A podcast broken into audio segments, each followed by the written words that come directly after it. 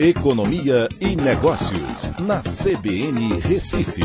Oferecimento Cicred Recife e Seguros Unimed. Soluções em seguros e previdência complementar. Olá, amigos, tudo bem? No podcast de hoje eu vou falar sobre o FMI, que elevou a previsão do crescimento do Brasil em 2022 e projetou uma desaceleração mundial para 2023. A projeção do crescimento da economia brasileira foi revisada para cima de 1,7% em julho para 2,8% agora. Essa expectativa está acima da previsão do Boletim Focus dessa semana, de 2,7%.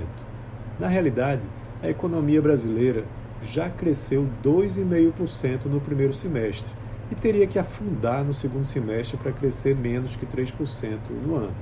Para 2023, a economia brasileira, segundo o FMI, vai crescer 1%, também acima da previsão do Boletim Focus de 0,54%, ou seja, ajustes serão feitos na próxima semana. Mas a grande preocupação está com o resto do mundo. O relatório manteve o crescimento mundial de 2022 em 3,2%, mas reduziu a previsão para 2023 de 2,9% para 2,7%. A estimativa é de que um terço do PIB global tenha contração no próximo ano, principalmente as economias avançadas. A preocupação vem do problema inflacionário que os países estão passando. O FMI estima que a inflação global em 2022 ficará em 8,8%, puxada principalmente pelos Estados Unidos e zona do euro.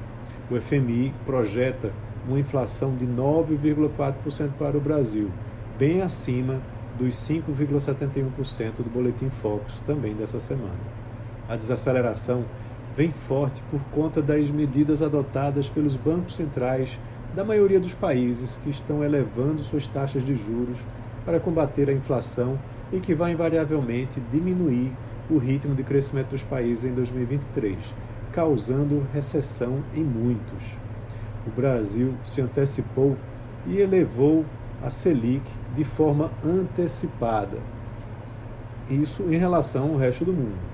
Então, esse, essa medida ajudou para que saíssemos antes desse problema inflacionário, como divulgado no IPCA de setembro, com a terceira deflação seguida. O desafio será crescer no ano que vem com um cenário externo tão desfavorável. Então é isso. Um abraço a todos e até a próxima.